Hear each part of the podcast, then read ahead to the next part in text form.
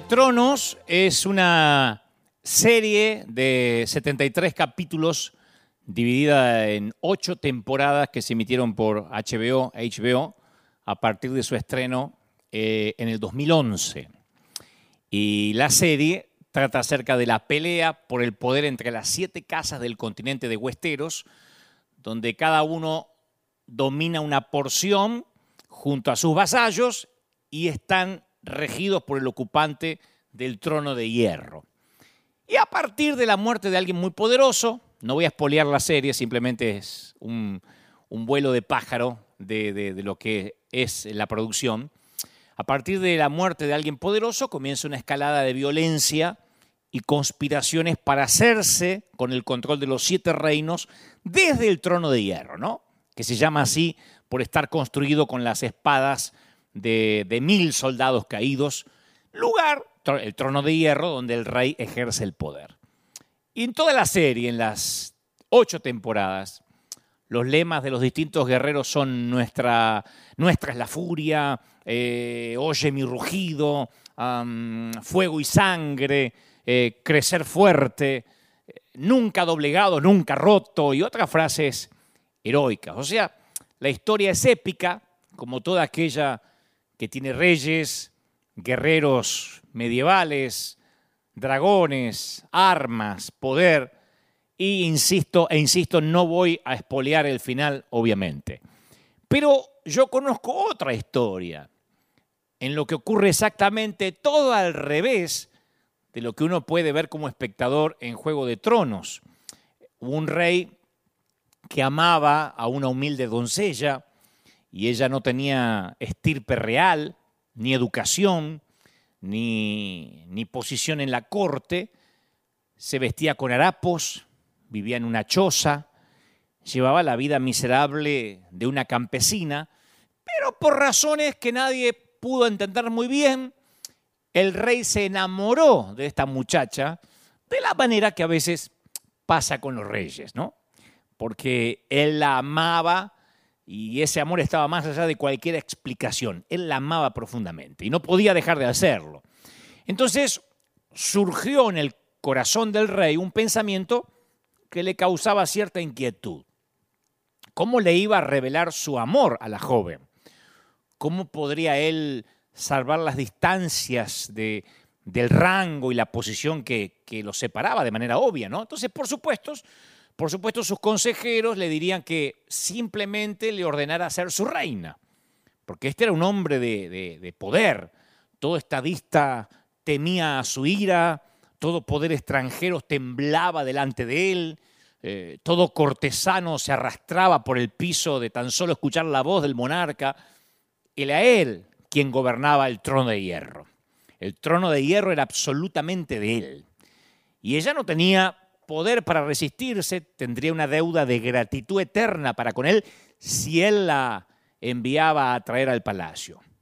Pero el rey entendía que el poder, por muy grande que sea, no puede demandar amor.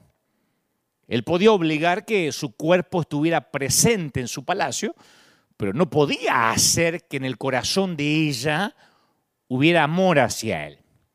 Entonces, de esta manera, él podría obtener su obediencia pero sería sumisión bajo coerción, que no es lo que él quería. Él anhelaba intimidad del corazón, él anhelaba unidad de espíritu. Y todo el poder del mundo no puede abrir las puertas del corazón humano. Tiene que abrirse desde dentro cuando se trata de amor. Y los consejeros del rey le sugerían que renunciara a este amor y le diera el corazón a una mujer más digna alguien de su altura, alguien que estuviera merodeando el palacio. Pero el rey no era así, no podía, él amaba a esa doncella. Entonces el rey podía intentar salvar la distancia que había entre ellos, elevándola a ella a su posición. Era una posibilidad. Podía agasajarla con regalos, hacer que la coronaran reina. El rey tenía ese poder. Pero insisto, si la traía a su palacio, y ella veía toda la riqueza, el poder y la pompa de su grandeza, se iba a sentir abrumada. ¿Cómo iba a saber él si ella lo amaba por quien él era como persona o por todo lo que él le había dado? ¿cómo sabría ella que él la amaba y que la seguía amando incluso si ella seguía siendo una humilde campesina? Entonces había solo un camino, no había más opciones. Sé que un día el rey se levantó, dice la historia, y dejó su trono de hierro, ese que todos los eh, guerreros querían tomar, él se lo sacó de encima. Se quitó su corona, renunció a su cetro y echó a un lado las vestiduras reales, asumió él mismo la vida de un campesino, se vistió con harapos, se empezó a buscar su vida, a ganarse la vida en la tierra, se humillaba para obtener comida, vivía en una choza y no solo asumió una apariencia externa de siervo, sino que se convirtió eso en su vida real, en su naturaleza en su carga. Se hizo harapiento, tal y como la persona a quien él amaba, para que ella pudiera estar unida a él para siempre. Ese era el único camino. Sus harapos se convirtieron en la firma de su presencia. Y esto le servirá de señal. Encontrará a un niño envuelto en pañales y acostado en un pesebre. ¿Te suena conocido? Las zorras tienen madrigueras y las aves tienen nidos, pero el Hijo del Hombre no tiene dónde recostar la cabeza. Ahí, a la luz de esta historia o de este cuento, es cuando cobran sentidos estos pasajes de la Escritura. Porque este es el Dios que se quitó su túnica y se amarró una toalla a su alrededor para lavar con ella los pies de sus discípulos. El Dios de quien se dijo en Isaías, no había en él ni belleza, ni majestad alguna. Su aspecto no era atractivo y nada en su apariencia, dijo Isaías, lo hacía deseable. O sea que el Dios que al final sufrió burla y luego desnudez, crucificado con una corona de espinas, fue un rey que dejó todo lo que tenía porque amaba de una manera especial a las personas, a la gente. Entonces, de todos los dioses, de todos los dioses de la mitología, me refiero, los dioses de la literatura, siempre obviamente dioses con minúscula, o de cualquier otro dios de la serie Juego de Tronos, solo este, este es el dios de los harapos y como dice un famoso autor por allí, el dios de los andrajosos. Ahora, cuando uno ve a este dios en contrasentido con nosotros, nosotros somos los que corremos hacia la gloria. Los seres humanos, digo, nosotros nos alejamos lo más posible de los harapos. Nosotros nos gusta la gloria, nos gusta el juego de llegar al trono y alejarnos lo más posible de estar rotos. En nuestro propio juego de tronos, si nos preguntan, los seres humanos siempre queremos ir a por la gloria. Y Dios piensa diferente a nosotros con respecto a la gloria. Y en el Antiguo Testamento hay indicios de esto. El escritor de Éxodo dice que eh, después que Moisés le rogó a Dios que continuara guiando a Israel, ¿se acuerdan cuando Israel había, se había hecho el becerro de oro y Dios se enojó y, Moisés dice, si tú no vas con nosotros, no nos saques de aquí, ah, no quites tu presencia. Bueno, finalmente en esa suerte de pulseada que tiene Moisés, el patriarca con Dios, Dios le dice, ok, voy a ir con ustedes. Y ahí Moisés se atreve a hacer una petición más, pero para él, personal. Él dice, te ruego que me muestres tu gloria. Te ruego que me des una muestrita, un, dedito, una uñita de tu gloria. Moisés, como todos nosotros, tenía hambre de la gloria de Dios. Y Dios le dice que sí. Dios está de acuerdo en revelarle su gloria a Moisés. Pero antes de continuar con la historia, si no la sabes, tomemos un momento para reflexionar. ¿Qué crees que va a ver Moisés? Si no supieras la historia, y tal vez no la sepas, Moisés le dice a Dios, te ruego, aprovechando esta confianza y esta, esta plática, este diálogo que tenemos, que me muestres tu gloria. ¿Qué piensas cuando escuchas la gloria de Dios? Cuando un predicador dice, la gloria de Dios cayó. Estamos esperando la gloria de Dios. ¿En qué pensamos? Truenos, relámpagos, terremotos, no sé, maremotos, tsunamis, un espectáculo de, efectos especiales cósmicos. Yo hubiera esperado o espero, si no conozco la historia, que esta sea una escena de gran poder. Está pidiendo Moisés quiero ver tu gloria. Una demostración de majestad y fuerza que abrumarían a esa pequeña e insignificante criatura humana. Porque así es por lo general como los seres humanos pensamos con respecto a la gloria de los dioses, ¿no? Los Stark y los Lannister de la serie de, HBO siempre tenían blasones con, con halcones, dragones o leones al alcance de la mano. Eso es lo que uno piensa en la gloria de un guerrero. Imagínate la gloria de Dios. Él entonces le dice, te ruego que me muestres tu gloria. Y Dios está de acuerdo en revelarle su gloria a Moisés. Y le dice, voy a darte pruebas de mi bondad. Esa es una de las cosas que a mí me sorprenden, porque se nos pasa por alto cuando vamos a este diálogo de Moisés con Dios. Le dice, te ruego que me muestres tu gloria. Y si uno lee rápido parece que Dios le contesta otra cosa o está hablando de otro tema. Pero no, esa es la máxima gloria de Dios. Lo que es más glorioso acerca de Dios no es su gran poder, ni su fuerza, ni su majestad, por más grandioso que estos puedan ser. Lo más glorioso acerca de Dios es cuán absoluta e inalterablemente bueno es Él. La historia está en Éxodo 33, 18. Éxodo 33, 18. Moisés dice, te ruego que me muestres la gloria. Y Dios le dice, bueno, voy a darte pruebas de mi bondad. Y te daré a conocer mi nombre. Verás que tengo clemencia o bondad, misericordia, como se lea, clemencia, con quien quiero tenerla. Y soy compasivo con quien quiero ser compasivo. Parece como que Dios hubiese entendido otra cosa o a lo mejor lo que es gloria para Dios no es lo mismo que es lo que es gloria para nosotros. Lo más glorioso acerca de Dios es cuán absolutamente misericordioso, bueno y clemente es Él.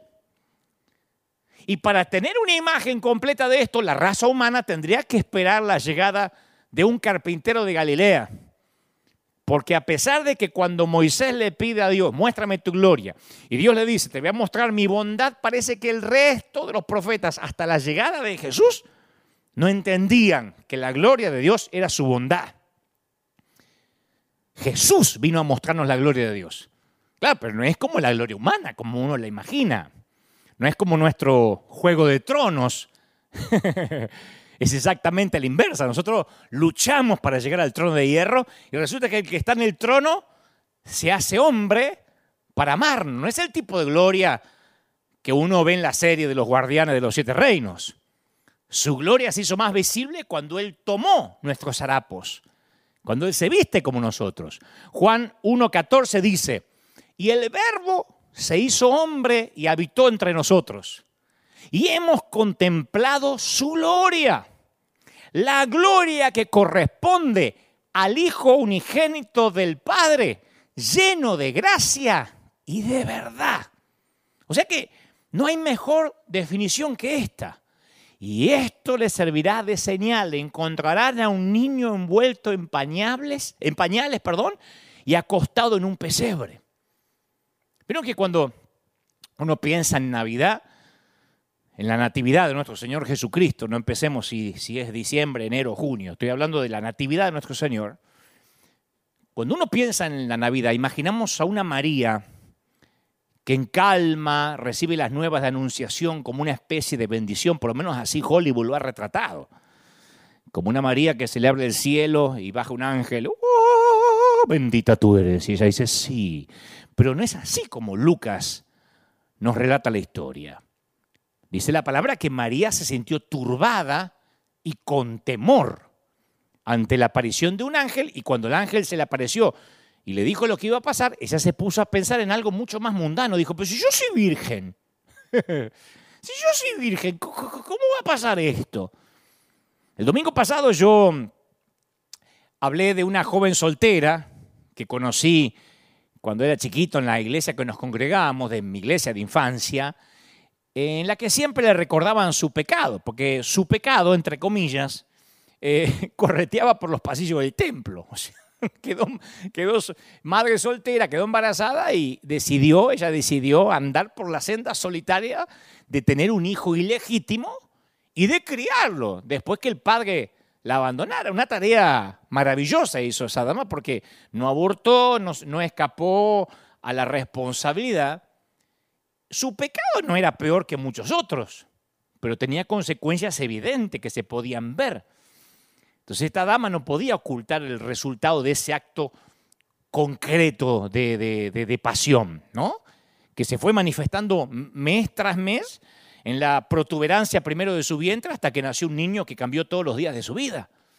Entonces a mí no me sorprende que la adolescente judía María se sentía muy turbada, como dice Lucas, y con mucho temor, porque se encontraba con las mismas perspectivas, incluso sin el acto de la pasión. Porque la muchacha de mi congregación había tenido un acto de pasión o de lujuria, qué sé yo. En este caso ni siquiera eso tenía María. Y la ley consideraba que la mujer comprometida en matrimonio, que estaba comprometida y que quedaba embarazada era adúltera, condenada a morir, lapidada. Y Mateo nos narra el relato de cómo se le aparece un ángel a José para corregirle la idea de que María lo había traicionado. Entonces dice, no hagas nada raro porque esto fue el Espíritu Santo. Y Lucas nos habla de una María temblorosa que va apresuradamente a la única persona que posiblemente, posiblemente podía comprender lo que ella estaba pasando, su prima Elizabeth. Y Elizabeth había quedado embarazada también de forma milagrosa, pero a este no había intervenido el Espíritu Santo, sino su esposo, pero de forma milagrosa porque era anciana y también había quedado embarazada tras otro anuncio de un ángel. Entonces, Elizabeth le cree a María, comparte su gozo y sin embargo hay un enorme contraste entre las dos mujeres, porque toda la región está hablando del vientre restaurado de Elizabeth, en tanto que María tiene que esconder la vergüenza de su propio milagro. ¿Sabes lo que es esconder la vergüenza de un milagro? ¿Sabes lo que es que estés haciendo algo que Dios te pide? Que Dios te está exigiendo y te da vergüenza contarlo porque va contra las reglas de lo que la gente cree que es santo. ¿Sabes lo que significa cuando Dios rompe aparentemente las reglas de moralidad? Y contarlo a quien sea, aunque sabes que es una bendición, puede sonar un escándalo. Esto da para hacer varios mensajes. Pero no me quiero ir de la historia, no me quiero ir de este juego de trono singular, no me quiero ir de esta gloria maravillosa que Dios le mostró a Moisés cuando le hizo ver su bondad y la manera en que la bondad se reencarnó a través de María, ¿no? La cosa es que a los pocos meses Nace Juan el Bautista en medio de una gran fiesta, el hijo de Elizabeth, con comadronas, con parteras, parientes gozosos, el coro tradicional del pueblo que celebraba el nacimiento de un varón judío, que era lo que se estilaba. Seis meses después nació Jesús lejos del hogar, sin comadrona, ni familiares, ni coro del pueblo. Entonces yo me pregunto, ¿Cuántas veces recordó María las palabras del ángel cuando sentía al Hijo de Dios que daba pataditas en su matriz? Nueve meses. Nueve largos meses, como dicen los gringos, long, long time. Largos meses sintiendo las pataditas y diciendo, realmente fue un ángel, fue el Hijo de Dios, estoy viviendo, esto es, una, es de verdad. Ponete en los zapatos de José o en la sandalia de José para ser más contemporáneo con la época. ¿Cuántas veces analizó José su encuentro con el ángel mientras soportaba la vergüenza de vivir entre gente que podía ver como el cuerpo de su prometida iba cambiando de forma? ¿Y los abuelos de Jesús? Porque no se sabe nada de los abuelos de Jesús. Yo tengo un mensaje que se llama el padrastro de Jesús. Casi me la pidan por ponerle ese nombre. Jesús no tenía padrastro. ¿Cómo que no? El, José era el padrastro de Jesús. No era el papá biológico de Jesús. Pero también tendría abuelos, ¿o no? La Biblia no da luz respecto a eso, lo cual no significa que no existía necesariamente. Ahora, ¿cómo se deben haber sentido los abuelos? ¿Reaccionaron como tantos padres de adolescentes solteras de nuestro tiempo, que, cuando eso pasa les, da un arranque de, furia moral y luego un periodo de silencio que no le hablan a la hija y mucho menos al novio de la hija. Y por fin nace el chiquitito y crea cierta tregua familiar porque los ojos vivarachones del nene es como que hacen olvidar un poco la vergüenza. No sé, siempre me imaginé los papás de María, ¿no? Los abuelos de Jesús, ¿qué hubiesen pensado? ¿Qué pensaron? Imagínate nueve meses de explicaciones extrañas, con ese persistente aroma del escándalo, de, ese viejerío que siempre anda por ahí, perdón, de ese ovejerío quise decir, acto fallido, mm, me parece que dice que la embarazó el Espíritu Santo, ah, sí, sí, a mí me embarazó Santa Claus.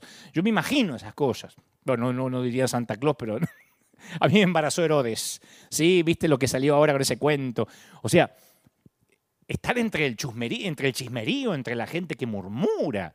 Dios rompió sus propias reglas de rey. Dios buscó las circunstancias más humillantes posibles para hacer su entrada de manera que no se lo pudiera acusar de favoritismo. Como el monarca de la historia que te conté al inicio del mensaje. Si está enamorado de la doncella, quiere que la doncella lo vea como un campesino sin ninguna gota de favoritismo. Y me impresiona que cuando el Hijo de Dios se hace hombre, sigue las reglas del juego humano, pero las duras reglas. Las pequeñas ciudades no tratan bien a los muchachos con una paternidad cuestionable. Y el embarazo de María en circunstancias precarias, de padre desconocido, hubiera sido un caso obvio para recurrir al aborto. Y encima ella decía que lo había concebido por el Espíritu Santo. No había precedente en la historia, no había jurisprudencia. Hubiera sugerido más que nunca que se hubiera sometido a un tratamiento psiquiátrico la muchacha y hubiese reforzado más la idea de interrumpir ese embarazo. Está loca. Esta loca le metió los cuernos a José y dice que la embarazó el Espíritu Santo. Yo tenía una prima que también dice que la embarazó el diablo. Yo pienso que si Jesús debería nacer en estos días, la sociedad no permitiría que María continúe su embarazo. La harían abortar inmediatamente, por loca, por desequilibrada, por lo que sea. Y María respondió de una forma diferente. Ella dijo, he aquí, la sierva del Señor, hágase conforme a tu palabra. Después del temor, después que estaba abrumada, dijo, que sea conforme a tu palabra.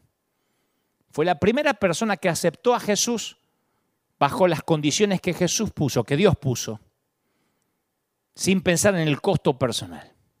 Fue la primera persona, la primera persona que aceptó a Jesús sin preguntar el costo personal.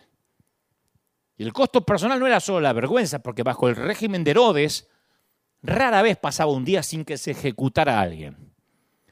En la mente de Herodes, la orden de de exterminar a los niños de Belén fue un acto para mantener la estabilidad de su reino frente a la rumorada que andaba por ahí de una invasión por parte de otro reino.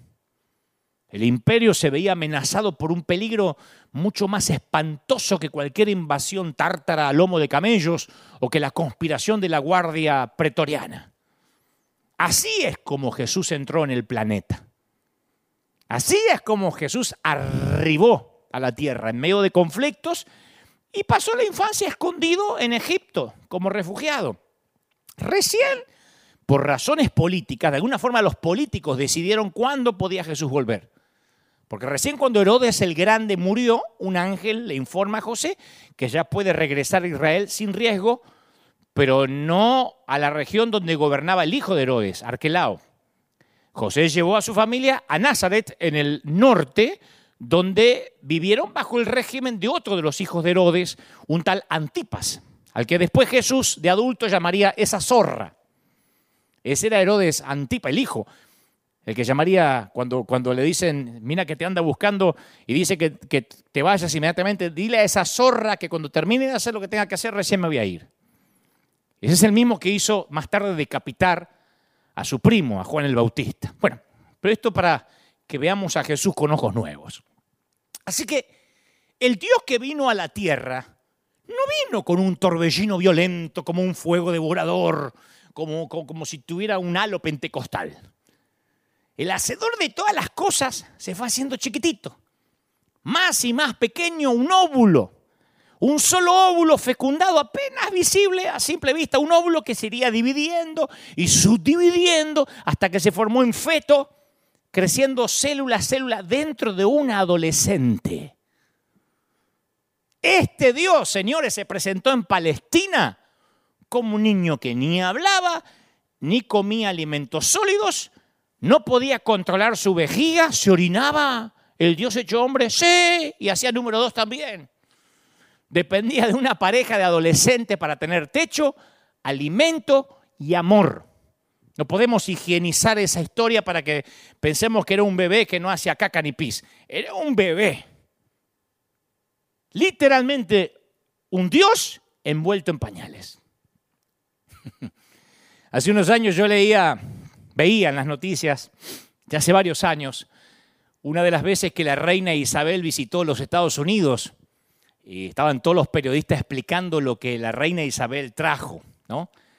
Entonces estaban las, las, las periodistas de las cadenas, decían, llegó con 2.500 kilos de equipaje que incluyen dos vestidos para cada ocasión, un vestido de luto por si amerita que alguien fallece, 25 litros de plasma y un asiento de inodoro de cuero blanco.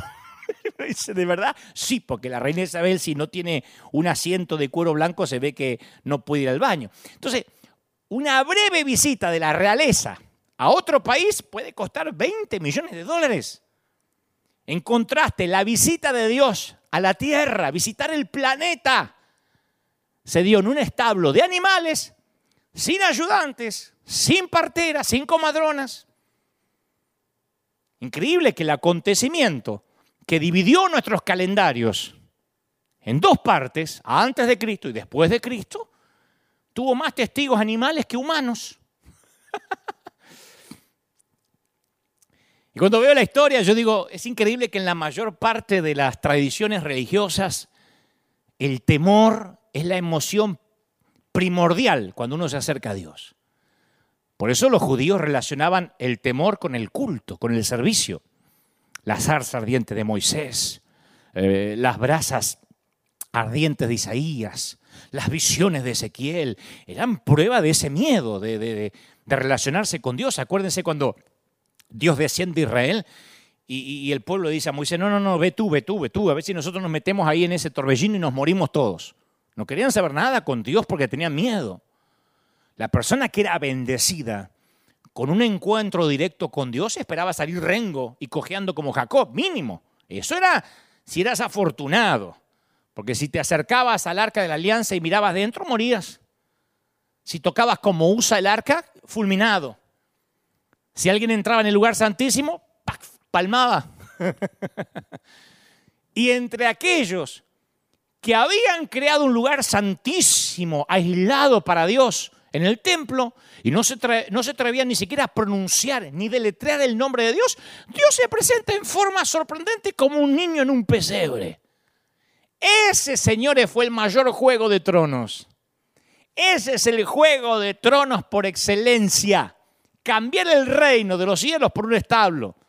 No era cambiar el trono de hierro, cambiar el trono de los cielos por un establo. ¿Qué puede ser menos atemorizante que un recién nacido? En Jesús Dios encontró una forma de relacionarse con los humanos que no conllevaba miedo. Porque en realidad el temor nunca funcionó bien. El Antiguo Testamento tiene más violaciones que cumplimientos. Entonces Dios sabía que se necesitaba un nuevo pacto, un nuevo enfoque. ¿Sí siento claro, sí o no? Porque ahora voy a llegar a lo que Dios me dijo que te diga. Pero tenemos que entender esto porque si no, no ponemos este fundamento, es más difícil construir lo que creo Dios nos quiere uh, hablar o enseñar. Mi tío y padrino, se llamaba Tito, hermano de mi mamá, tenía una inmensa pecera cuando yo era chico. Y entonces yo descubrí que no estaría fácil atender un pequeño acuario.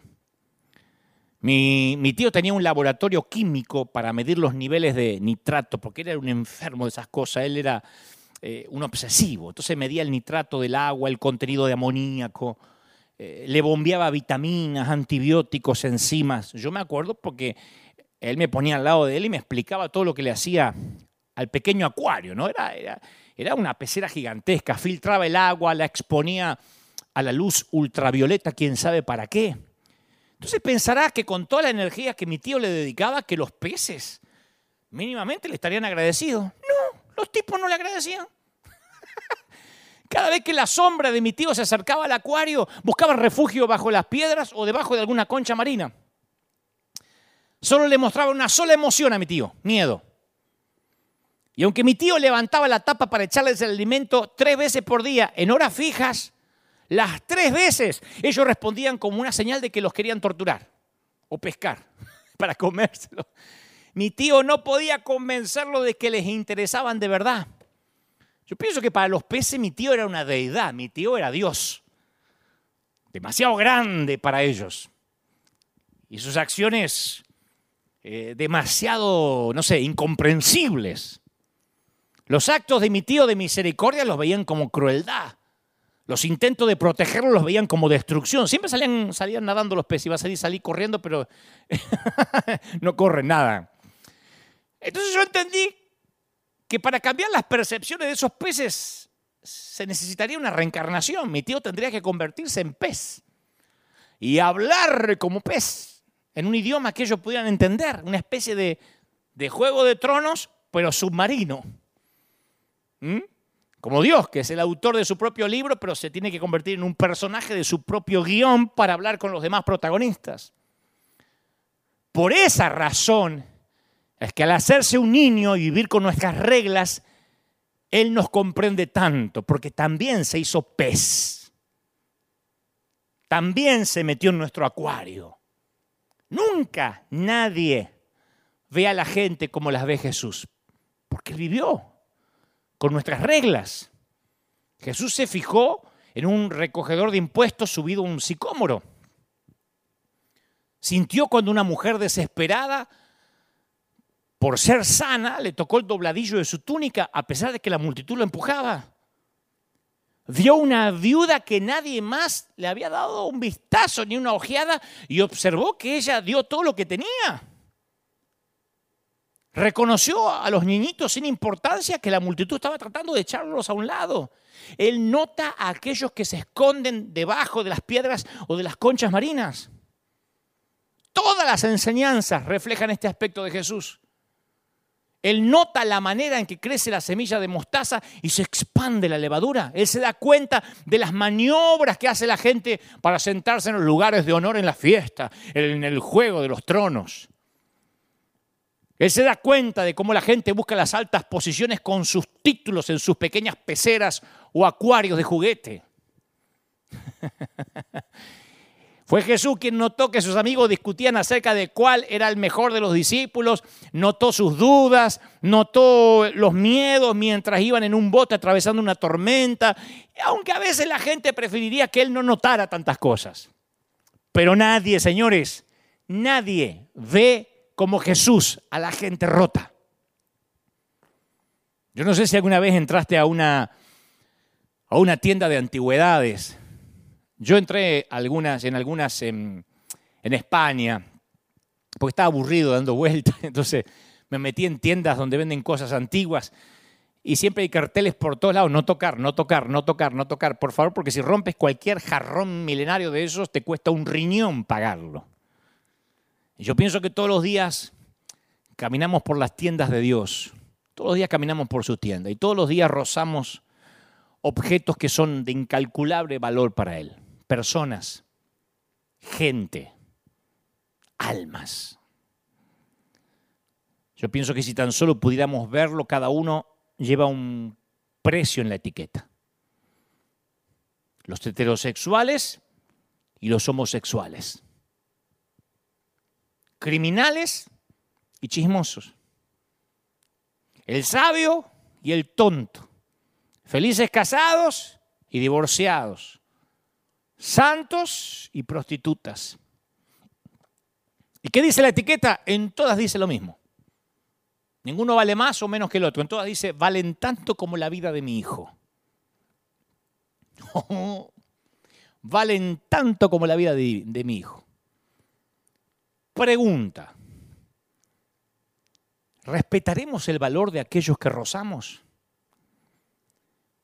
¿Estamos dispuestos a pagar el precio si los rompemos? Ahora, no significa que no podemos tocarlos como en la tienda de antigüedades. La tienda de Dios está llena de carteles también, pero que dicen toque, por favor.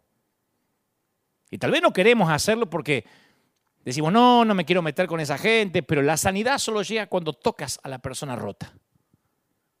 En tu mundo hay personas esperando que los toques.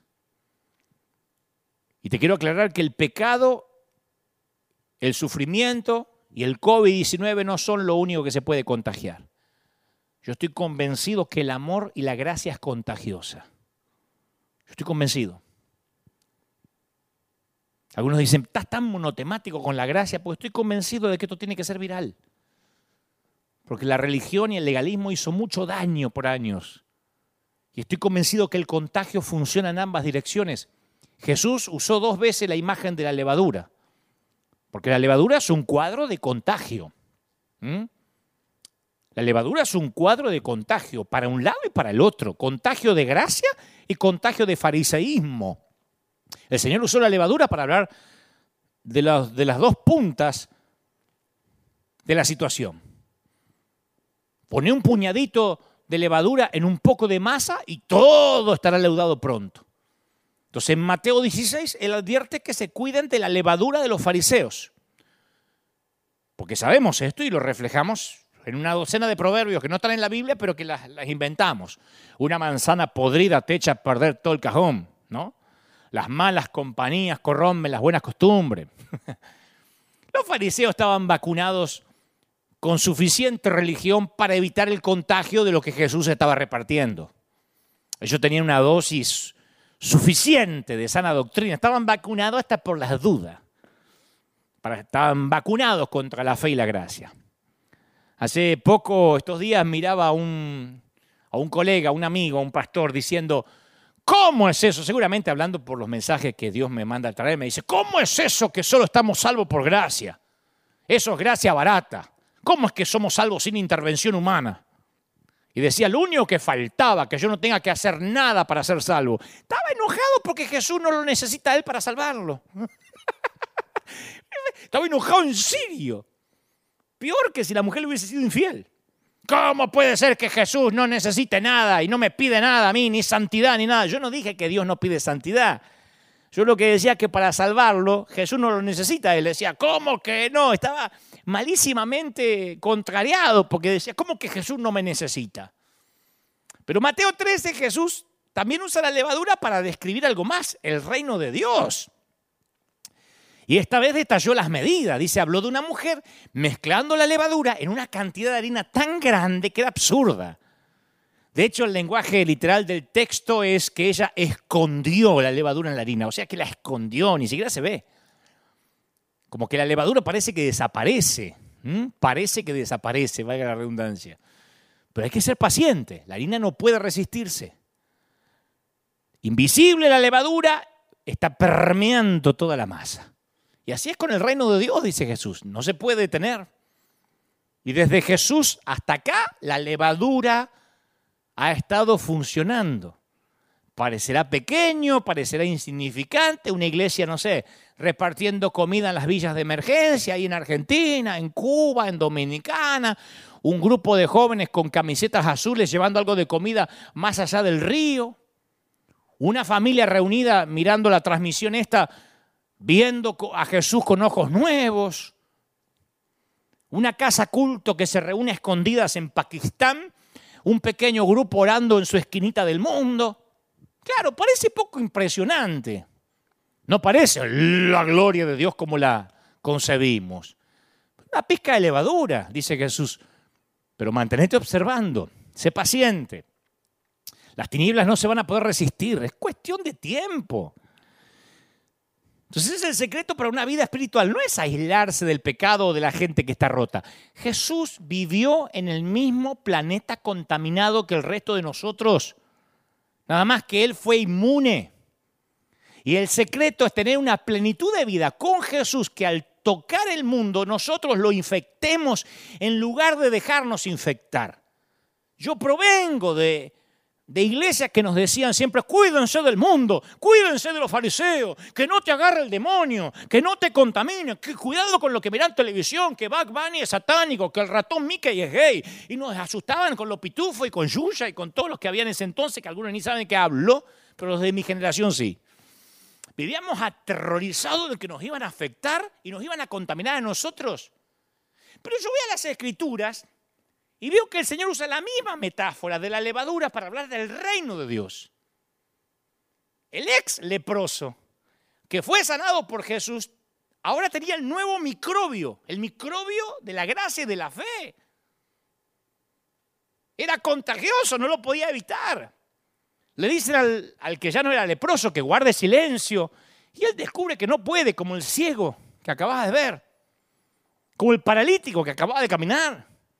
Tenían una, una, una, una fe tan infecciosa que Marcos dice que la palabra se divulgó como un germen, como un virus malo, como un chisme caliente de hermana de iglesia legalista. y todos se lo agarraron.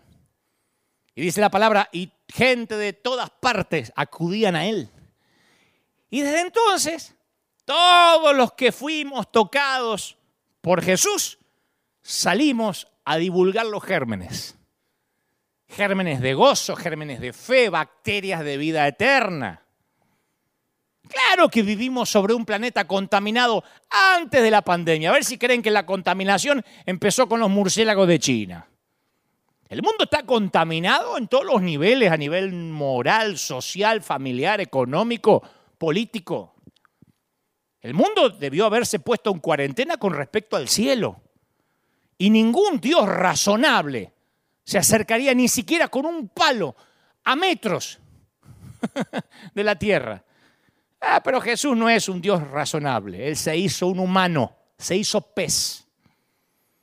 Llevó tus inmundicias y las mías. Y en lugar de que el mundo lo infectara, Él infectó al mundo con esta inmaculada infección. Bendita infección de fe. y lo que invirtió para infectarte es demasiado costoso. Alguna vez yo escuché la historia acerca de un, de un muchacho ejecutivo de IBM. ¿Se acuerdan de IBM? Mucho antes de Microsoft, de, de Apple. Y este joven ejecutivo estaba involucrado en un negocio muy arriesgado para la compañía, la cosa que le hizo perder 10 millones de dólares a la empresa, a IBM. Y al tipo lo llaman del último piso de la oficina principal y el muchacho abrumado con la culpa y el temor dice, bueno, me imagino que me llamó para pedir mi renuncia, acá está mi renuncia. Y el jefe le dijo, tenés que estar bromeando, yo acabo de invertir 10 millones de dólares en tu educación. No me puedo dar el lujo ahora de aceptar tu renuncia, me saliste muy caro. Y en la gran crisis de la, de la vida de, de Jesús, cuando el Señor pasa por la cruz, cuando pasa por la tortura, después que Pedro lo niega tres veces, le dice a Jesús, imagino que le dice algo así, voy a parafrasearlo, bueno, Jesús, maestro, siempre tuviste razón respecto a mí, soy un bocón. Me parece que me parezco un argentino. Te fallé más, en, más que nunca en tu peor momento, en el momento de mayor necesidad. Te negué tres veces, te abandoné, así que acá está mi renuncia. Mi renuncia de hombre de bien. E imagino a Jesús diciéndole, tenés que estar bromeando, Pedro. Acabo de invertir una resurrección en vos. No puedo darme el lujo con lo que pagué de aceptar tu renuncia. Me saliste muy caro, me costó la sangre. Entonces la iglesia, insisto, es un lugar para la gente que necesita borrón y cuenta nueva. Eso es lo que Dios hace. Te ama el Señor. Invirtió una resurrección en ti invirtió una resurrección en vos, en sus manos, te tiene esculpido. Él llega al viejo padre Abraham que se ríe de la promesa de Dios y miente acerca de la esposa y Dios le dice, Abraham, ¿te gustaría un borrón y cuenta nueva? Llega un niño pastor de ovejas que llegó a ser rey, comete asesinato y adulterio. Llega un profeta que escapó y lo rescataron en el interior de un pez y que quería morirse. Llega un perseguidor llamado Saulo que se mofó de su hijo y aterrorizó a su pueblo. Llega a los desesperados, a los solitarios, a la gente rota y les dice, ¿querés un borrón y cuenta nueva? Porque invertí mucho en ti. Él es el que busca la oveja desorientada, el que busca la, moneda perdida, el que abraza a los hijos pródigos. El departamento favorito de la tienda de Dios es el de objetos perdidos. Su amor no tiene límites. Por eso me gusta llamar a la iglesia escuadrón de búsqueda en combate contra las filas invasoras. Porque somos el escuadrón que busca porque la gracia de Dios no se puede medir. Él es el Dios del borrón y la cuenta nueva. El Señor de la segunda oportunidad. Alguien necesita oír esto. Necesitas un borrón y cuenta nueva. No solo el borrón y quédate a dar frutos. Borrón y te voy a observar. Borrón y a ver si te lo ganás. No, borrón y cuenta nueva. Crédito nuevo. ¿A dónde puede ir el mundo para encontrar gracia? ¿Vos viste gracia alguna vez en la autopista, en la ruta? ¿Viste gracia en un partido de fútbol, en un partido político, en el Senado, en la Cámara de Diputados, en la Casa Blanca, en la Casa Rosada de Argentina? ¿Hay gracia en algún lado? El único lugar donde uno puede encontrar gracia o debería encontrarla es en la iglesia de Cristo. Por eso cuando los cristianos carecen de esa gracia son pesimistas, farisaicos, presuntuosos, intransigentes, represivos, y el cristianismo muere mil veces. Ese es el peligro de una vida espiritual sin gracia. ¿Y qué es la, espiritual bien, la, espiritualidad bien comprendida? Es vida. Es vida. Es gozo. Comprender mal la espiritualidad produce personas que confunden su falta de amor con superioridad moral. Yo tengo cuarenta y tantos años en este peregrinar cristiano. Cuarenta y cinco. Y me ha tocado conocer mucha gente que creen que sus harapos, sus andrajos, son justicia. Increíble. Personas cuya miseria se esconde debajo de una apariencia de espiritualidad mal entendida, personas pequeñitas, porque este ambiente está lleno de gente pequeñita, insegura, disfrazada de religión o doctrina. Y si alguien me dice, bueno, yo no conozco gente así, quédate tranquilo que los religiosos están distribuidos estratégicamente de manera que sí o sí te encuentres con dos o tres al día en la vida real o en las redes. yo conocí a un hombre, a un hombre que vive enojado, con el ceño fruncido así, vive enojado enojado con sus hijos, con su esposa, con sus compañeros de trabajo, con las personas con las cuales comparte la congregación, se mete en discusiones por temas doctrinales. Son de esos que pelean por lo que debería decir el cartel de enfrente de la iglesia de allá, por cuál debería ser el lema de la iglesia, que ese logo es diabólico, que están buscando siempre. El otro día alguien me escribió y dijeron, eso que aparece en la banderita de River es una serpiente. ¿Por qué tiene una serpiente? Eh, hay gente que les encanta, ven serpiente en todos lados. Se ve que lo visita seguido a la suegra y les queda la fijación. Pero este hombre, su mayor razón para escuchar los sermones no es encontrar a Dios o ser quebrantado por Él, sino para ver dónde puede encontrar defectos. Le encanta denunciar lo que está mal y lo hace denigrando. Se pasa horas en las redes buscando defectos, denunciando, porque cree que ese es su llamado, ¿no? Y las personas que son afuera de la iglesia, los inconversos, no lo toleran. Pero dentro de la iglesia, su arrogancia es considerado un celo santo por la verdad. La religión lo considera un gigante espiritual. ¡Oh! ¿Qué autoridad tiene el siervo? Pues la verdad, que es incapaz de amar. Otro ejemplo. conocí a una mujer que es la persona más temida de la iglesia. Es una experta en culpa y manipulación. Predica para las mujeres y habla de empoderarlas, pero está claro que solo son bienvenidas si hacen lo que ella dice y la honran. Está involucrada en la vida de muchas personas, pero no las ama. La verdad es que ni siquiera le caen bien. Y todo el mundo sabe que en la casa de ella, quien tiene la última palabra es ella. Aunque irónicamente ella se llene la boca de decir que su esposo es la cabeza. Y a su vez el esposo le da su espacio solo para que lo deje en paz. La religión considera a esta mujer una profeta, qué gigante espiritual, qué sierva, qué autoridad, pero es incapaz de amar. Otro. Conoció a un líder que se ve a sí mismo como un defensor de la verdad. Le gusta, se deleita en hacer pedazos a otros cristianos que no están de acuerdo con sus, con sus posiciones doctrinales. No solo se opone a sus opiniones, sino que los caricaturiza, tuerce las declaraciones que ellos hacen, difama sus motivos. Y en lugar de predicar con una Biblia, suele hacerlo con un libro que escribió alguien a quien él quiere denigrar o rebajar públicamente repite rumores, los difunde, aunque no está seguro que sean verdad. Sus propios hijos y nietos no asisten a su iglesia porque lo conocen. Y este hombre calumnia la verdad con la excusa de defenderla. Lo consideran un gigante espiritual, recorre todos los congresos de empoderamiento y de power y de fuego y de no sé qué. Pero la verdad que es incapaz de amar.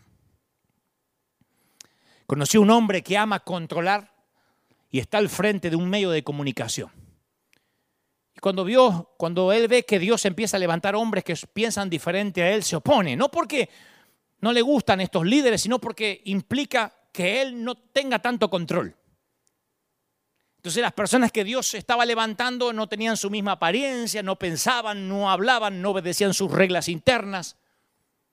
Y solía decir, si no hacen lo que digo, los saco del aire.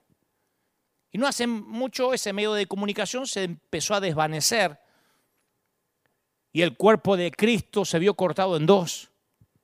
Y aún los que siguen con Él se avergüenzan en secreto por permanecer. Los cambios que amenazaron su control desaparecieron junto con esa gente que no era digna de su entorno. Y el comentario que le hizo otro líder es, qué lindo, qué maravilloso, recuperamos nuestro medio de comunicación de vuelta. Dios quitó a los que estaban estorbando. Y como todos los que aman el control, es un hombre pequeño, vestido con traje de diseño, zapatos extravagantes, pero inseguro y chiquito.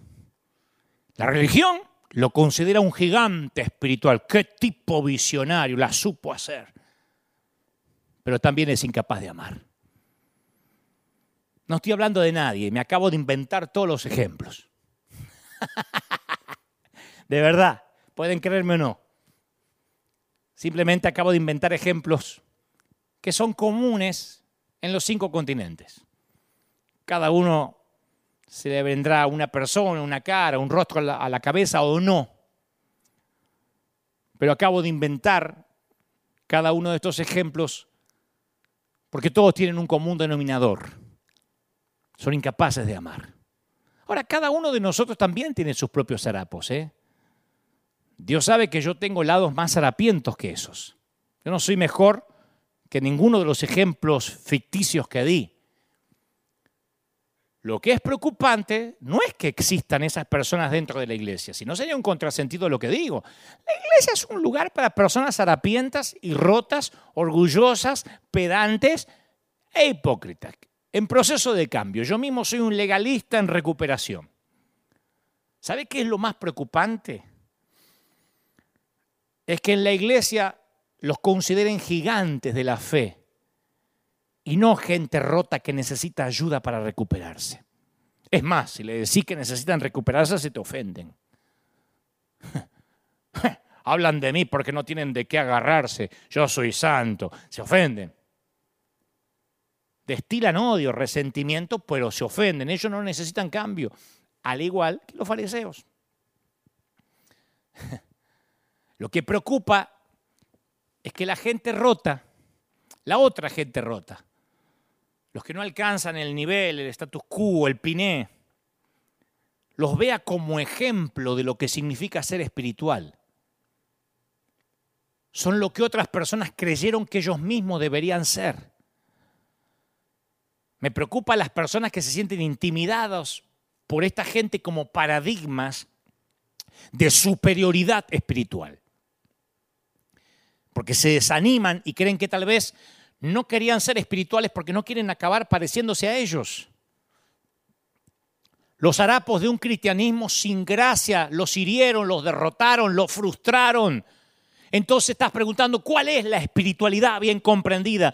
Caballeros, damas, es una vida de gozo, sencillez, adoración, gratitud, servicio, humildad, eh, eh, valentía, verdad. Y siempre hay una característica común, el amor. Si tuviera el don de profecía y entendiese todos los misterios y poseyera el mayor conocimiento, si tuviera una fe que lograra trasladar montañas, pero me falta amor, nada soy. El que no ama no conoce a Dios, porque Dios es amor. Más clarito, échale agua. Entonces, a ver, comprender mal la espiritualidad produce gente presumida farisaica, incapaz de amar e insensible. La falta de gracia produce corazones fríos, máscaras de plástico, caras tristes, vidas artificiales, almas marchitas. Y el mundo está harto de cristianos que proclaman conocer la doctrina correcta, que están comprometidos con los valores correctos, pero no hay gracia alguna. Sin gracia la vida es un negocio torpe y descoordinado. Sin gracia la gente sufre. Sin gracia el juego de tronos solo es una estúpida hoguera de vanidades. Un día esa gracia llegó a un muñeco roto, cuyo nombre es Pablo. En ese entonces era Saulo. Y él tenía el tipo más peligroso de la miseria uno que es muy peculiar en la gente religiosa. Él no sabía que estaba quebrado y que necesitaba gracia. Pensaba que Dios lo amaba porque él se merecía su amor. Circuncidado al octavo día del pueblo de Israel, de la tribu de Benjamín, hebreo de pura cepa. Hmm, en cuanto a la interpretación de la ley, fariseo en cuanto al celo perseguidor de la justicia, en cuanto a la justicia y a la ley exige, intachable. Esa era la tarjeta de presentación de Saulo. Y él se creía que era un buen negocio para Dios. Saulo dedicaba su vida a perseguir y castigar a aquellos que no eran devotos a la ley igual que él. Los legalistas creen que Dios les agradece que ellos existan y que actúen como los policías de la santidad ajena. Creen que Dios dice, pero che, menos mal que lo tengo a este santo, porque el Espíritu Santo ya no daba abasto para redarguir a tantos pecadores. Y este en las redes sociales me está dando una mano, denunciando. Menos mal que este denuncia. Si no, ¿qué hago solo con el Espíritu Santo? Saulo creía que estaba comprometido de manera pasional con sus valores, pero le faltaba algo. Pablo se encontró con la gracia, o mejor dicho, la gracia se encontró con él. Entonces el tipo comprendió que todos esos logros, aunque no eran malos en sí mismos, habrían creado orgullo y juicio en su corazón, lo habían alejado del amor de Dios y del amor hacia las personas. Entonces comprendió que su mayor justicia, lo que tenía en la tarjeta de presentación o en la tarjeta de negocios, eran trapos de inmundicia. Tuvo que hacer una auditoría radical. Dijo que todos esos antiguos valores ahora lo consideraban, hay una palabra que él usa, es escubala, escubala. Una palabra difícil de traducir, escubala. Se ha usado como basura, estiércol y hasta excremento, pero son demasiados correctos, no transmiten el desprecio que Pablo siente. Escubala. Cualquier cosa que impidiera que Pablo viviera en la gracia, sin importar cuán buena pudiera ser, era escubala para él. Y Pablo dice que por gracia somos perdonados. El certificado de endeudamiento fue clavado en la cruz. Borrón y cuenta nueva. Esto es gracia para cualquiera que alguna vez se haya desanimado a causa del pecado y me está mirando. Mi querido, mi querida, Él borró la factura. Escucha, no importa lo que la religión te diga. Él destruyó el pagaré para que seas libre, sin cargas, limpio, liviano. No creas eso, que Jesús pagó la primera cuota en la cruz y las cuotas restantes te quedan a vos. Vos podés vivir con el corazón tan ligero como una pluma. A Dios no le importa lo que hiciste ayer, te perdonó. Esa es la maravilla y, y el escándalo de la gracia. Pablo dice que la gracia desarmó los poderes, desarmó los poderes y las potestades y los humilló en público al exhibirlos. Escuchá, escuchá, que esto se nos va. Al exhibirlos en un desfile triunfal. Es una metáfora militar. Cuando un general romano triunfaba, hacía un desfile por las calles de Roma. Desarmaba a los generales derrotados y estos marchaban al final del desfile. No le gustaba para nada, obviamente, pero lo que hicieran o no, eran un tributo a la victoria del conquistador, eran los rehenes. Eran el botín de guerra y la resurrección de Jesús fue el comienzo de un desfile. Y el final de ese desfile todavía no llegó a tu cuadra ni a la mía, pero va a llegar. Por lo, por lo tanto, Pablo dice, vivamos con alegría. Ofrezcámosles amor a cada ser humano, no importa cuán miserable sea. Esa es la maravilla de la gracia. Para Pablo la iglesia es un guardián, pero de la gracia, no de los siete tronos como el Juego de Tronos, la serie de HBO. Pablo empezaba todas las cartas con la palabra gracia. Léanlo, las cartas de Pablo. Generalmente las cartas griegas comenzaban con la palabra saludos, que es un formalismo, un cliché, ¿no? Viste que nosotros ponemos estimado antes de empezar una carta. Tengamos o no estima a la persona, ponemos estimado. Pablo cambió esa costumbre al comenzar con una nueva palabra, gracia, que es similar a saludos, pero con un significado totalmente diferente, que se les conceda gracia. Y terminaba con la misma palabra, que la gracia del Señor sea con tu espíritu. Que la gracia del Señor sea con todos ustedes. Así arranca Pablo las cartas y así las termina. La gracia es su invocación, su bendición. La gracia fue lo que lanzó al suelo a Pablo en el camino a Damasco. La gracia fue lo que los puso de rodillas ante su pecado y la gracia se llevó su pecado. ¿Cómo no lo va a nombrar en las cartas? La gracia fue la luz que lo dejó ciego y la gracia fue el poder que quitó las escamas de sus ojos. La gracia le dio a Pablo un aguijón en la carne para evitar que su arrogancia lo destruya. Y la gracia hizo de la debilidad de Pablo la morada de la fortaleza de Dios. Bástate de mi gracia, con mi gracia. Por eso la gracia es la primera palabra, la última y todas las que hay entre ellas. Pablo nunca se recuperó de la maravilla de la gracia. Y todo esto me lleva a pensar algo. Escucha, si la gracia es lo más asombroso, maravilloso y escandaloso que la iglesia tiene para ofrecer, si no hay nada como la maravilla de la gracia, ¿por qué la dejamos ir con tanta facilidad? ¿Por qué molesta tanto? ¿Por qué las iglesias están llenas de personas que decimos que somos salvos por gracia? Y cuando nos convertimos nos volvemos gente carente de esa misma gracia. ¿Por qué parece ser que generamos o producimos más inspectores de FBI que agentes de gracia? Capaz que por el orgullo, qué sé yo. Este el orgullo es un tema medular en las escrituras. Dios se opone a los orgullosos, pero da gracia a quién? ¿A quién le da gracia? A los humildes.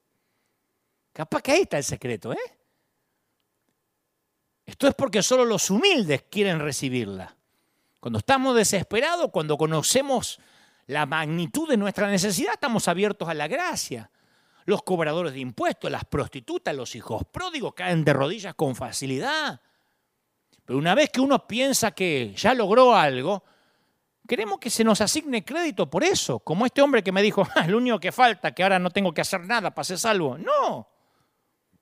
Te guste o no te guste, no a llorar a la capilla, mijo. Porque una vez que la gente está dentro del club, quiere que los requisitos de admisión sean más altos para que no entre el resto de la gentuza. ¿Por qué?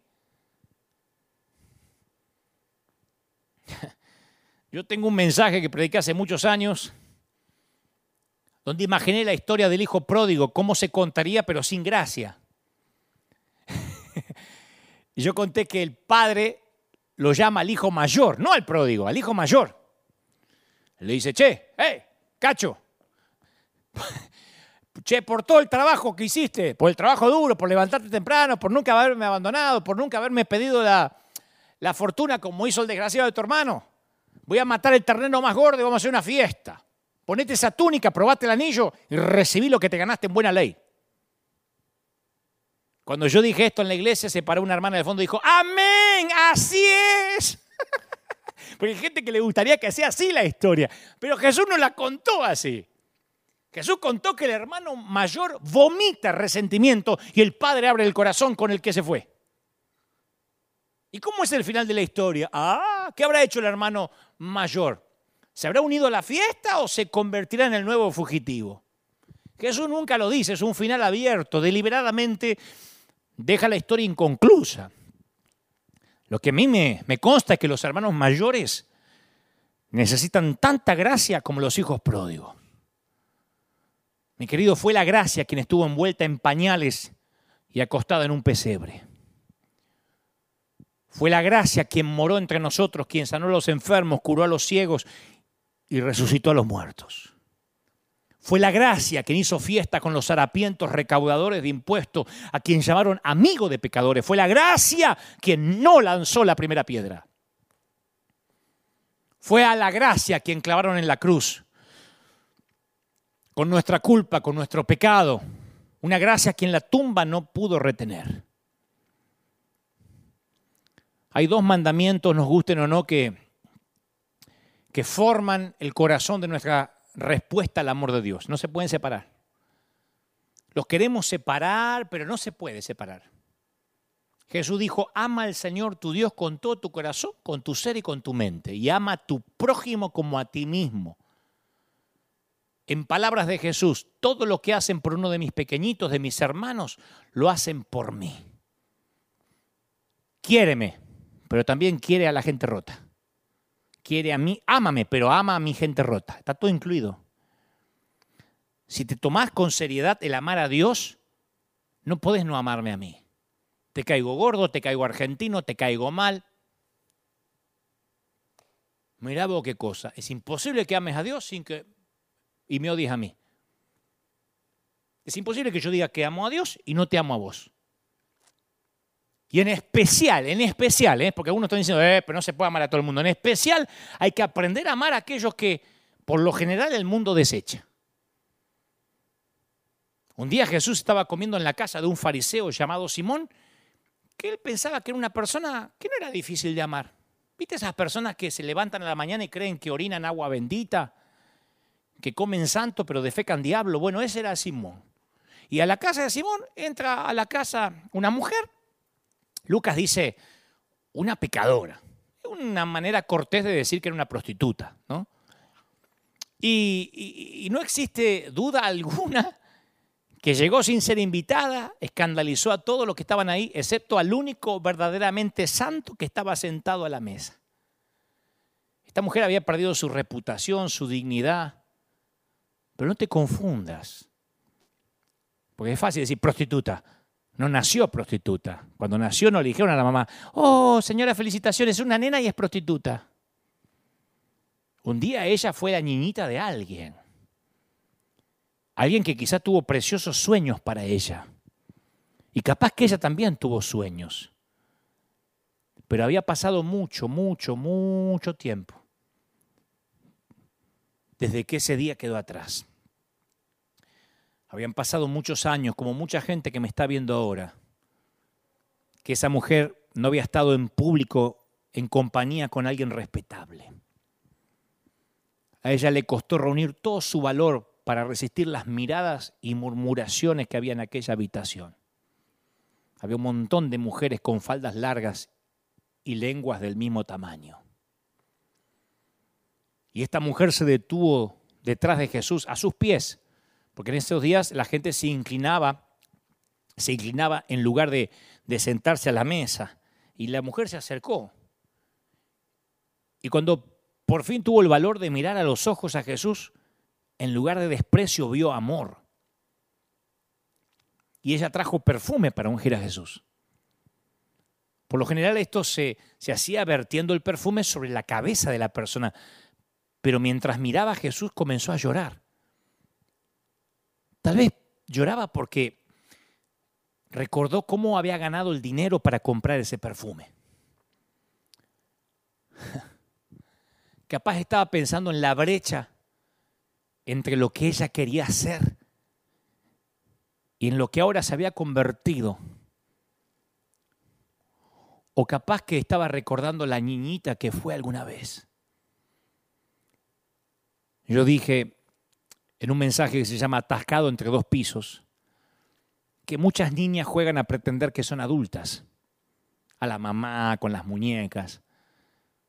Pero cuando una de estas niñas son abusadas o molestadas a temprana edad, el juego de hacer creer o pretender ya no es gracioso. Porque llega un adulto y transforma esa pretensión en realidad.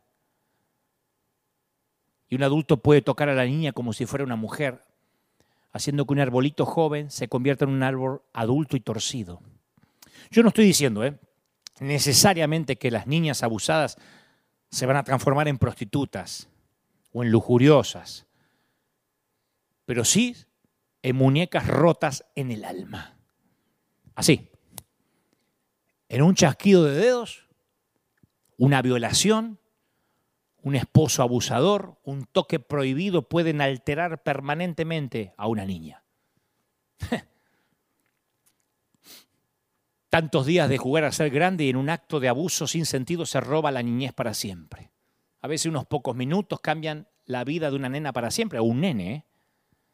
Nos definen los incidentes que encontramos a lo largo del camino.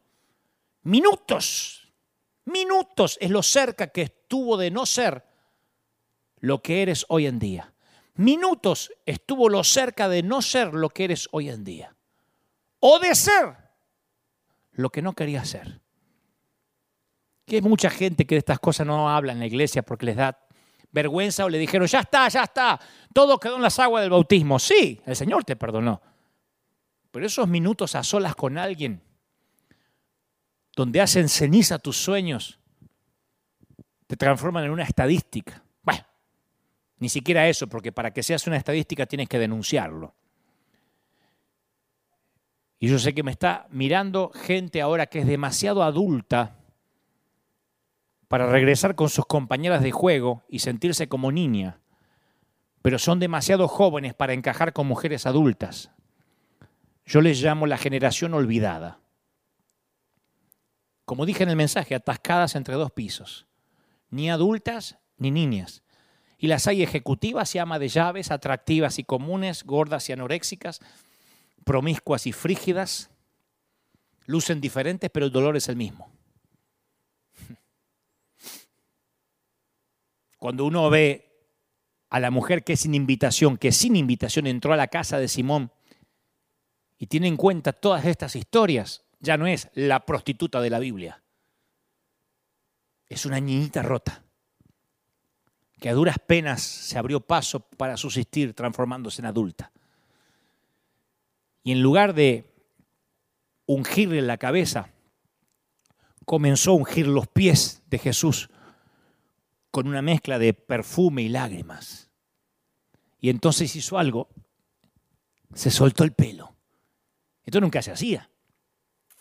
Soltarse el pelo era una violación a, a las costumbres sociales. Las mujeres judías tenían siempre que tener el pelo recogido al estar en público.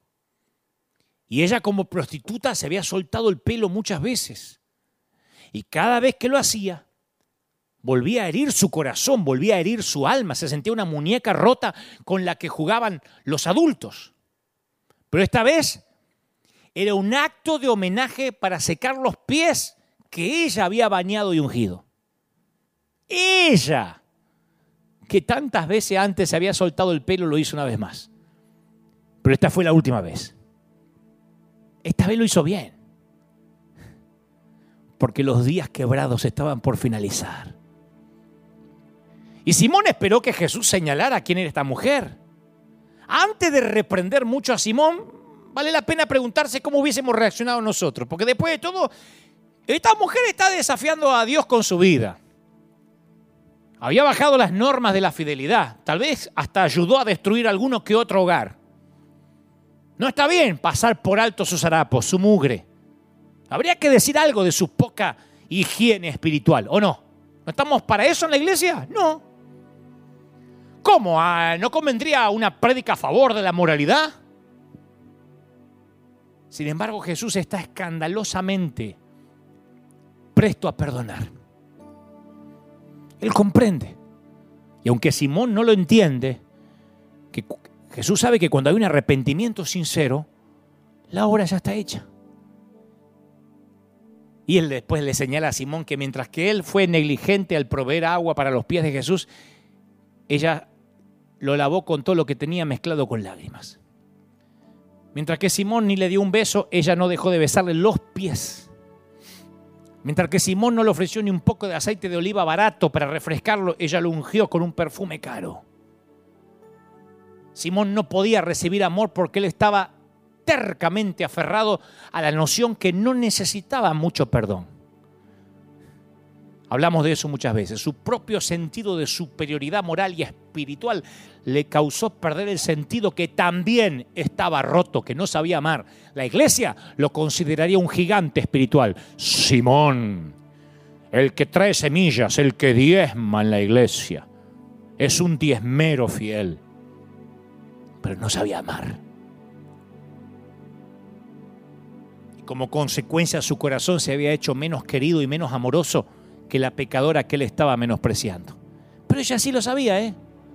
La mujer sabía bien quién era ella y sabía que Jesús estaba consciente de quién era ella, pero a pesar de todo la amaba y fue transformada. Tus pecados quedan perdonados. Tu fe te ha salvado. Vete en paz. Yo me imagino la, la mujer. ¿Eh? ¿De verdad? Y Jesús le dice, tal vez seas una muñeca rota, pero escúchame. Porque así se sentaban en las mesas antes para comer. Era una costumbre hebrea. Le dice, pero escúchame. Amo mi muñeca rota. Y le dice a Simón, Simón, ámame, pero también ama a mi muñeca rota. Recuerda, los dos mandamientos van juntos, todo está incluido.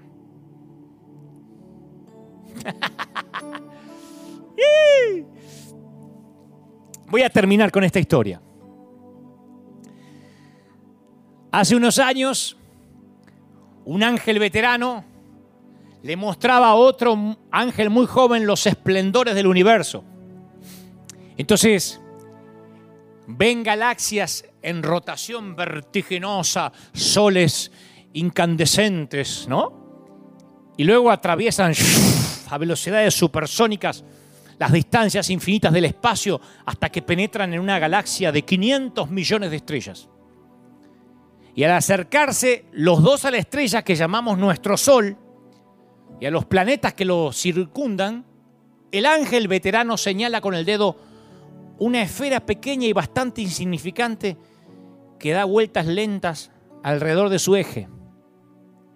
Y al ángel joven le pareció tan opaca como una pelota de tenis sucia, comparado con el esplendor y el tamaño de todo lo que vio. El ángel veterano le dice, quiero que mires sobre todo a ese planeta. Y lo señala con el dedo. El otro ángel más joven dice, eh, me parece una pelota más bien sucia. ¿Qué tiene de especial? ¿Qué tiene? Ese será el planeta visitado. El, el, ángel joven dice, quiere decir que nuestro, que nuestro glorioso príncipe va a descender en persona a esa bolita de quinta categoría. ¿Por qué iba a hacer algo semejante? Preguntó el ángel joven. ¿Quiere, quiere decirme que, que se va a rebajar tanto para convertirse en una de esas criaturas que hormiguean y se arrastran en esa bolita flotante? Y el ángel veterano le dice, así es. Y no creo que a él le guste que las llames criaturitas que hormiguean y se arrastran con ese tonito de voz. Porque por raro que parezca, los ama. Y bajará a visitarlos para elevarlos y que sean como él. Y bajó para todos. Los pobres sin dinero y los pobres con dinero. Los que vivimos en este país sabemos que mucha gente cree que el éxito quita el dolor, que un buen crédito o un estatus migratorio, hoy me llegó la green card, me llegó la ciudadanía, sana el pasado.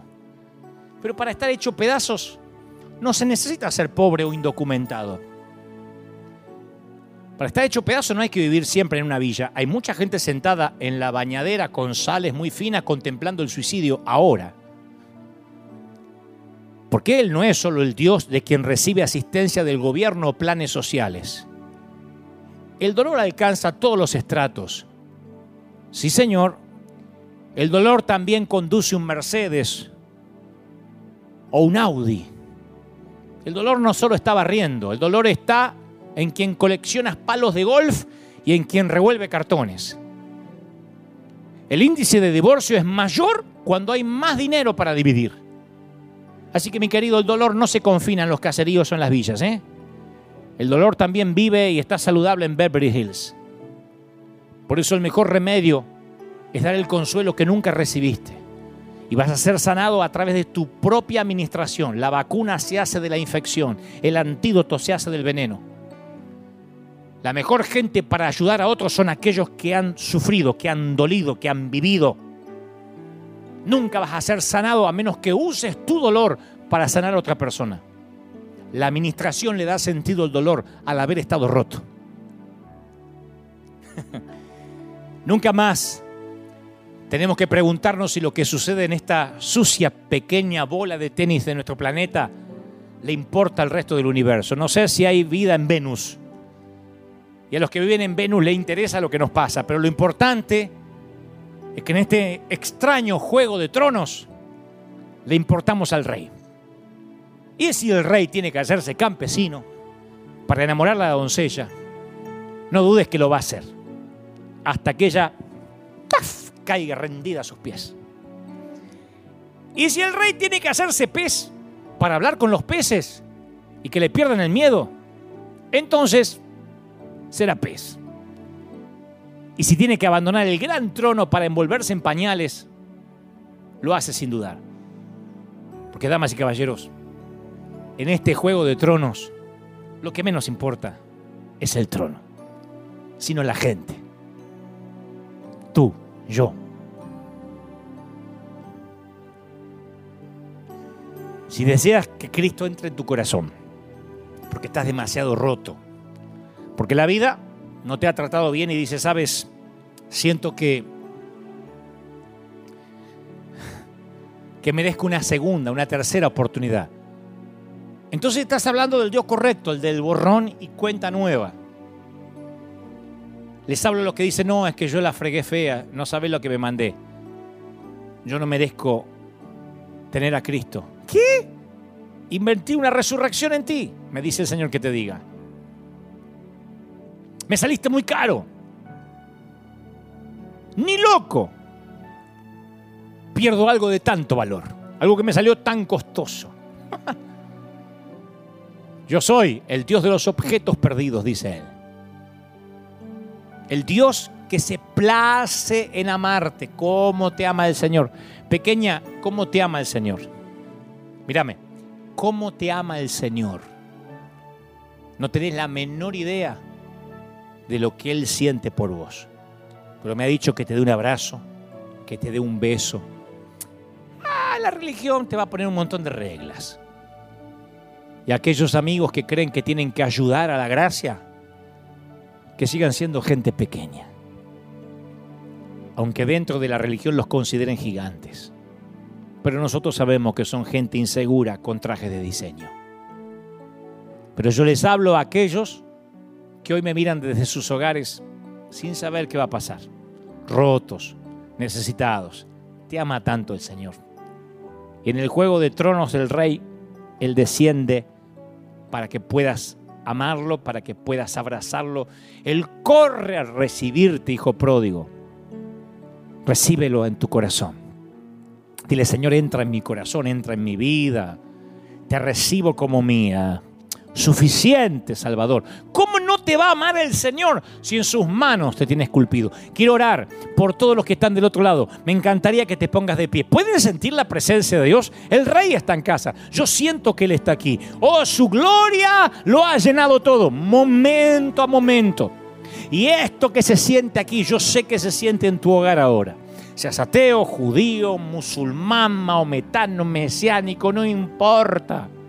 El Señor te ama tanto que me ha dicho que te diga que Él entrará en tu hogar ahora. Y la atmósfera, el clima va a cambiar. Oro por los que están rotos, oro por los que están enfermos, oro por los que necesitan un milagro económico. Me dice el Señor que hay gente, yo siento que hay gente del otro lado que está tan dolida, que está tan necesitada, que está tan quebrada que dice no puedo más. La enfermedad se ha metido como un intruso en tu hogar y algunos han perdido la fe, han perdido la confianza. Me dice el Señor que te diga, no baje los brazos. He aquí yo soy el Dios que se complace en perdonarte, en bendecirte, en sanarte. Hay muchos que como esta mujer pecadora están a los pies de Jesús ahora diciendo no tengo nada para ofrecer, pero te, te eh, sueltas el cabello y tratas de acercarte a Jesús de alguna manera. El cabello suelto tipifica que no estás mintiendo, que no estás fingiendo, que esa eres tú como dicen las mujeres, uy,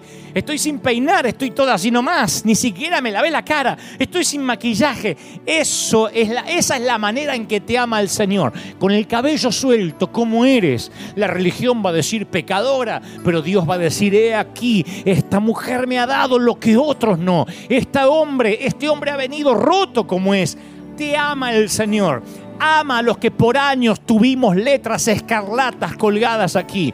Y Él se complace en bendecirte, en levantarte. Estoy orando por los que están en los cinco continentes, mirándome desde cualquier parte del mundo. Oro por mi país, oro por mi región, oro por Argentina, desde el presidente, desde los que toman decisiones en la Quinta de Olivos o en la Casa Rosada, hasta el último ciudadano, desde la Quiaca hasta Tierra de Fuego, hasta Ushuaia. Oro especialmente por cada argentino que está pidiendo ahora revelación, que está diciendo algo tiene que pasar. Y no solo por mi país, oro por toda la región, oro por América, África, Oceanía, oro por Europa, oro por, por cada sitio donde ahora la gente está diciendo necesitamos de Dios. Oro por el querido África, oro por los países étnicos, oro por aquellos países que están bajo régimen de gobiernos dictatoriales y están pasando la mal. El Señor me dice aquí, como la leva el reino va a prevalecer. Y escondidos en lugares subterráneos, la iglesia prevalece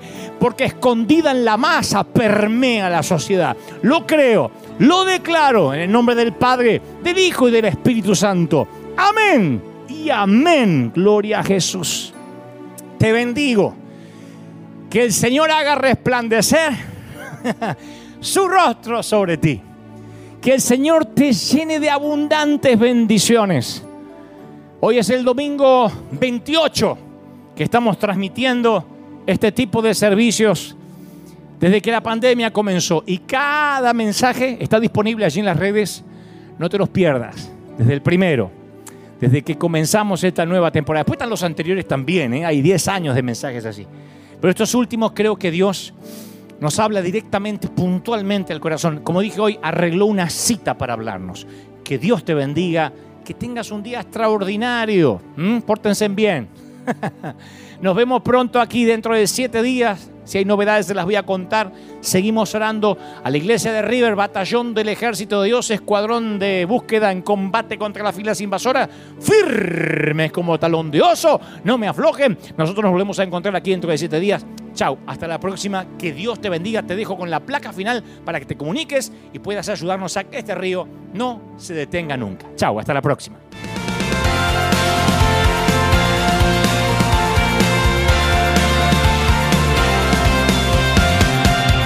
Apareciste una noche de soledad, abandonado y perdido te reconocí. Tu voz diciéndome no temas, yo estoy aquí.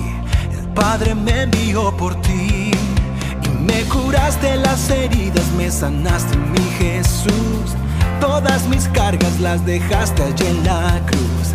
Algo tan grande no lo puedo comprender tu dulce voz diciéndome una y otra vez. oh, oh, oh eres bienvenido, eres amado una y otra vez. Oh, oh, oh, oh, bienvenido a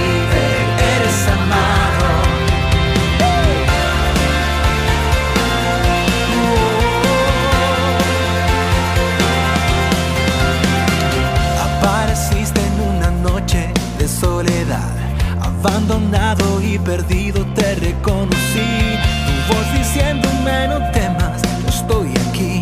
El Padre me envió por ti y me curaste las heridas, me sanaste mi Jesús. Todas mis cargas las dejaste allí en la cruz.